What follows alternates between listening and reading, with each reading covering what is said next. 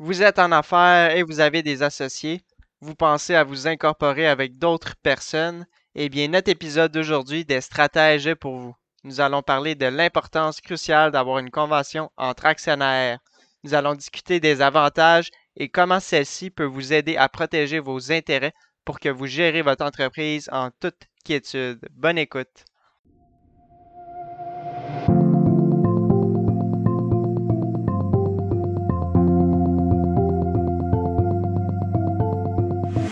Actualité financière et sujets reliés à vos finances personnelles.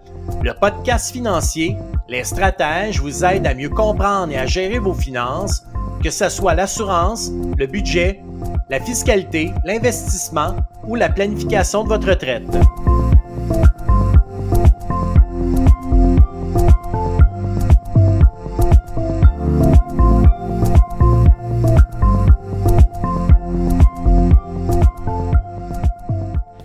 Bonjour tout le monde, bienvenue à cette autre édition de podcast avec les stratèges. Cette semaine, je reçois l'avocate en droit des affaires Marilyn Martel. Bonjour Marilyn, comment vas-tu? Ça va bien toi, Samy? Ça va super bien. Euh, j'aimerais savoir d'entrée de jeu, Marilyn, ça fait combien d'années que tu pratiques? Maintenant 10 ans, en fait, barreau 20 2012. Wow! Écoute, tu as de l'air toute jeune, puis là, tu me dis que tu as 10 ans d'expérience dans, dans, le domaine, que tu as dû en voir beaucoup, beaucoup des propriétaires d'entreprises avec toutes sortes de questions. Quelques-uns, effectivement, avec des questions assez variées dans tous les domaines. Super. Donc, on le sait, quand on est en affaires, des fois, on a tellement de choses à penser comme propriétaire d'entreprise, euh, que ce soit le financement, que ce soit le côté légal, le côté fiscal. Puis quand on contracte des prêts, entre autres, bien souvent vient avec ça le côté euh, protéger ces prêts, donc que ce soit par de l'assurance. Et il y a aussi l'aspect des, associés qui vient en, en, ligne de compte pour se dire, ben peut-être que ça va bien maintenant, mais si jamais il arrive un petit pépin, euh, ça nous prendrait peut-être un document juridique qu'on appelle une convention entre actionnaires pour bien protéger les associés, puis entre autres aussi parler de, rachat de parts. Mais c'est quoi la raison principale pourquoi on devrait signer une convention, Marilyn? En fait, plusieurs, mais si je ramène ça à une seule raison générique, c'est éviter des problèmes. En fait, par la convention entre actionnaires, on met en place des mécanismes, des règles qui nous aident en fait à gérer, solutionner des sources de conflits potentiels. Donc, que ce soit de vouloir garder la proportion d'actions, de vouloir éviter qu'un tiers devienne actionnaire de la société. Euh, si un actionnaire devait décider qu'est-ce qu'on fait avec ses actions, idéalement, on voudrait que ça reste à l'actionnaire survivant généralement. Donc, on, essaie de gérer toutes ces situations-là par la convention d'actionnaire. Mmh Puis, c'est quel le meilleur moment à ce moment-là pour commencer à y penser ou faire la rédaction d'un document comme celui-là? En fait, sans prendre en considération les considérations financières, je dirais dès le départ, parce que euh, quand les gens débutent en affaires ensemble, ça va bien, ils sont heureux, ils ont un projet commun. Donc, ce serait le meilleur temps idéalement. Ceci étant dit, généralement, les gens désirent faire des profits, en fait, générer des sous pour payer ça parce qu'il en reste pas moins que c'est une dépense. Euh, mais le problème avec ça, c'est que quand ça va bien, les gens l'oublient. Ils sont pris dans leurs opérations. Quand mhm. ça kékine, ils pensent plus, ils, ils voient plus nécessairement l'intérêt de le faire. Alors qu'à l'inverse, si ça va pas bien, ben, il est trop tard. Les gens seront plus nécessairement de bonne foi et euh, voudront peut-être plus justement la négocier, cette convention entre actionnaires-là, mais plutôt négocier leur départ parce qu'il y a des entreprises qui vont très bien euh, à travers le temps, il y en a d'autres qui vont moins bien dans les premières années, disons la, la première à la troisième année. Donc, c'est vraiment ça. Moi, j'ai un peu comme idée, je dis à mes clients quand ils veulent pas le faire de départ, dès le départ, plutôt de dire, ben, si vous le faites pas dans la première année, généralement, ça tombe un peu aux oubliettes. Donc, euh, idéalement, dès le départ. Puis, est-ce que ça t'arrive souvent de voir des cas où des entrepreneurs ont complètement omis d'avoir une convention, même si ça fait quand même plusieurs années que l'entreprise est, en affaires? Ça arrive effectivement pour euh, X, Y, Z raisons. Ils ont été trop pris, ils n'ont pas voulu mettre l'investissement dès le départ. Ça arrive. Euh, il y a des entreprises qui en ont. Il y en a qui en signent quelques, parce que je parlais de la règle d'une année. Il y en a qui le signent deux, trois ans plus tard. C'est vraiment variable, tout dépendant de la situation de chacun. OK. Puis, j'aimerais ça que tu puisses me dire, c'est dans quelles circonstances qu'on recommande d'apporter des mises à jour une fois que la convention a été faite? En fait, idéalement, les entrepreneurs devraient réviser leur convention j'aimerais dire à peu près une fois par année, peut-être pas nécessairement appeler l'avocat à chaque année, mais eux de s'asseoir puis de voir comment évoluer l'entreprise? Est-ce qu'on a des choses à modifier? Est-ce qu'on a rentré un nouvel actionnaire? Est-ce qu'on a transféré nos actions dans un holding? Est-ce que l'entreprise a pris de la valeur? Parce que euh, bon, il y a, dans la convention d'actionnaire, on va prévoir la valorisation de l'entreprise plus souvent qu'autrement, soit un mécanisme où ça va être fait par les actionnaires, mais euh, si c'est par les actionnaires, ben, ils devraient prévoir, entre autres, euh, je sais que ça fait beaucoup d'informations, mais eux devraient évaluer à chaque année si c'était ce qui était prévu à leur euh, convention, mais même si c'est pas eux, leur besoin en assurance peut avoir augmenté tout dépendant de la valorisation de l'entreprise. Donc, c'est un, exercice à faire de voir qu'est-ce qui s'est passé dans la dernière année, voir si effectivement il y a des mises à jour à faire. Tu parles justement de, produits financiers. Donc, de ce que je comprends dans la convention, il y a des paragraphes qui viennent stipuler qu'est-ce qui se passerait, par exemple, en cas de décès ou en cas d'invalidité d'un des actionnaires, d'une, par exemple, une personne clé aussi. Donc, on peut intégrer de la planification financière avec la convention d'actionnaire non seulement on peut, mais on devrait le faire. Euh, parce que justement, on a beau mettre les plus belles clauses inimaginables dans une convention en actionnaire, quand on parle entre autres d'invalidité et de décès, ça va être considéré comme des cas de retrait des affaires. Donc, on va dire que l'actionnaire quitte l'entreprise parce qu'essentiellement, c'est aussi ça. Donc, on mhm. va prévoir ce qu'on fait. Ben, généralement, là, on s'entend tout ça est dans un absolu. Là, les gens décident bien de mettre ce qu'ils veulent. c'est ça, les gens décident bien de mettre ce qu'ils veulent dans leur convention. S'ils veulent pas en mettre, ils en mettent pas, puis ça tombe dans leur succession. Ça, c'est autre chose. Mais euh, dans, dans l'absolu, on va prévoir souvent, souvent, disons ça comme ça, que c'est des clauses de retrait des affaires. Donc, ce que ça implique, c'est que l'actionnaire qui décède ou qui tombe invalide ou qui est réputé se retirer des affaires, ben, va céder ses actions aux actionnaires survivants ou à ses co-actionnaires euh, qui vont demeurer dans l'entreprise. Donc, ça, c'est ce qu'on va prévoir. Maintenant qu'on dit ça, ben, OK, mais on les paye comment, ces actions-là? Ben, il faut mmh, payer des liquidités, là. Exactement.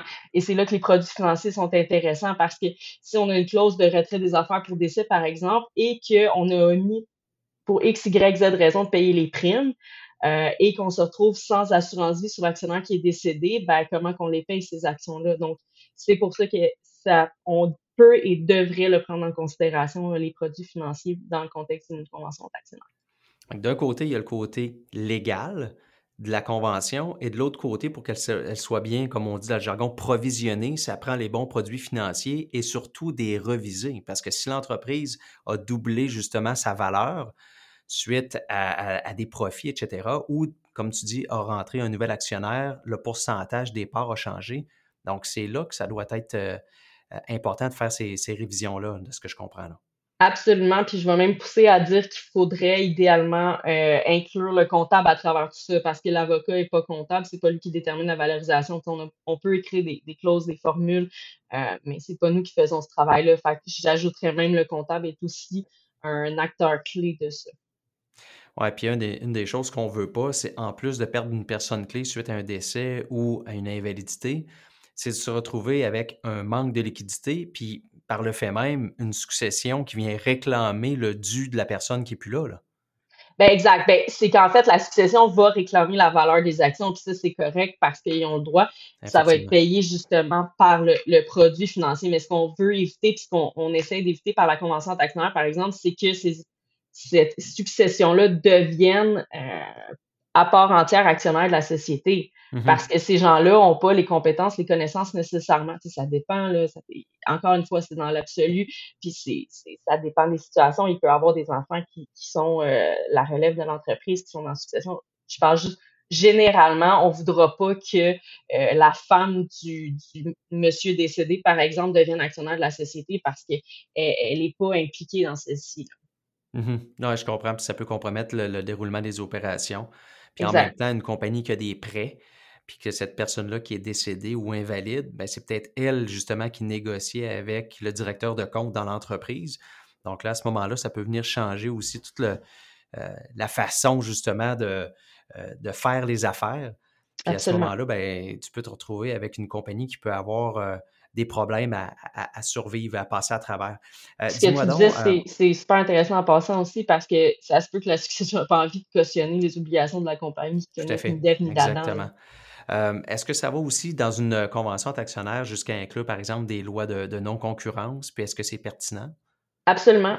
Pour deux motifs. Pendant la relation, et après la relation. Parce que on voudra pas qu'il y ait quelqu'un qui a, qui a mis euh, tout son temps, son énergie à bâtir une entreprise. C'est oui, il y a des multipreneurs, il y a, différentes choses. Euh, mais généralement, dans, dans, des petites entreprises, les gens mettent toute leur énergie à développer cette entreprise-là. On veut pas que parallèlement, ils prennent les connaissances qu'ils ont acquises en bâtissant celle-là ou qui ont acquis des autres coactionnaires, puis qui aient à démarrer en même temps une autre entreprise. Fait que ça, c'est pendant la convention actionnaire.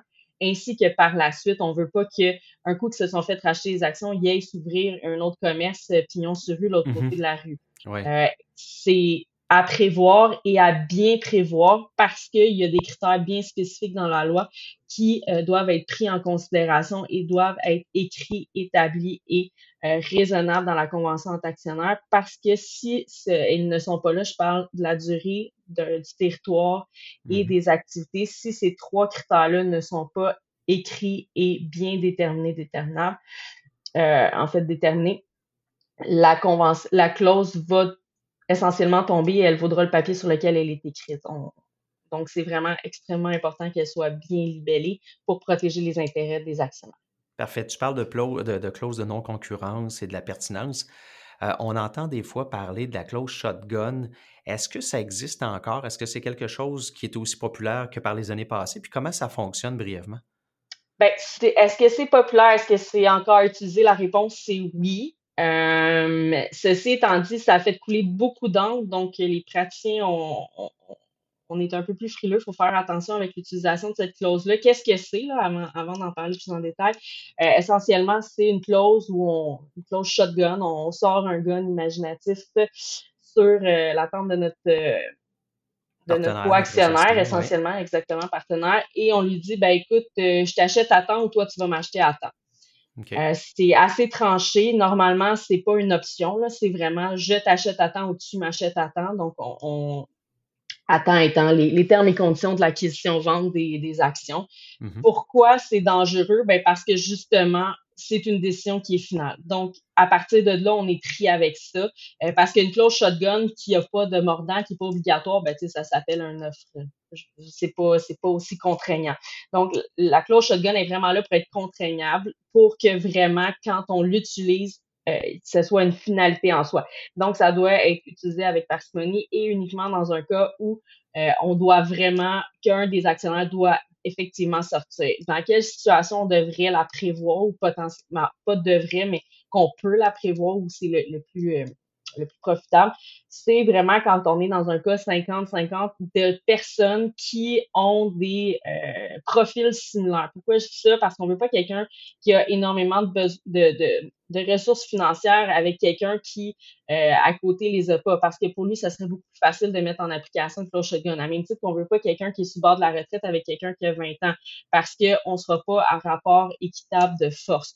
Donc, c'est vraiment idéalement euh, l'utiliser dans un contexte où on a des coactionnaires avec des rapports de force similaires. Parfait, je comprends. C'est sûr que ton rôle comme avocate en droit des affaires, oui, tu abordes la convention d'actionnaire, c'est pour ça qu'on en parlait aujourd'hui. Mais en terminant, si tu avais un dernier conseil pour les entrepreneurs qui résument un peu ce qu'on vient de parler, ça serait quoi? C'est vraiment d'en établir une parce que les gens, quand ils se lancent en affaires, le voient comme une dépense. C'est effectivement un montant à, à dépenser, mais il faut le voir comme un investissement. Euh, parce que quand on démarre, tout le monde est content, tout le monde est, sur l'adrénaline, a envie que ça aille bien, a envie que ça se développe. Euh, le problème, c'est que dans quelques années, possiblement que vous serez plus à la même place. La convention en actionnaire est vraiment là pour prévoir ces modalités-là, pour protéger les actionnaires, pour voir où ils en sont.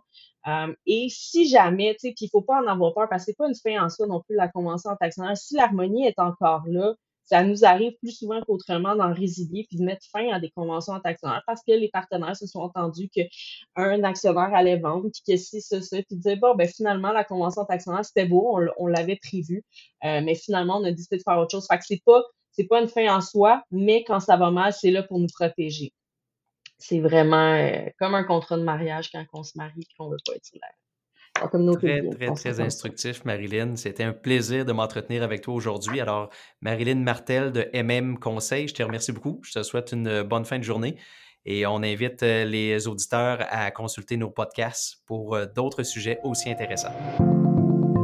Tu aimes notre podcast et stratèges? Tu veux en savoir plus sur les sujets discutés?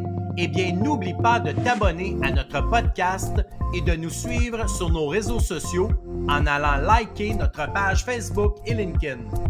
Aussi, tu peux consulter notre site internet à stratéging.com pour avoir plus d'informations ou prendre un rendez-vous avec l'un de nos conseillers en sécurité financière. Merci de nous écouter et on se revoit dans un prochain épisode.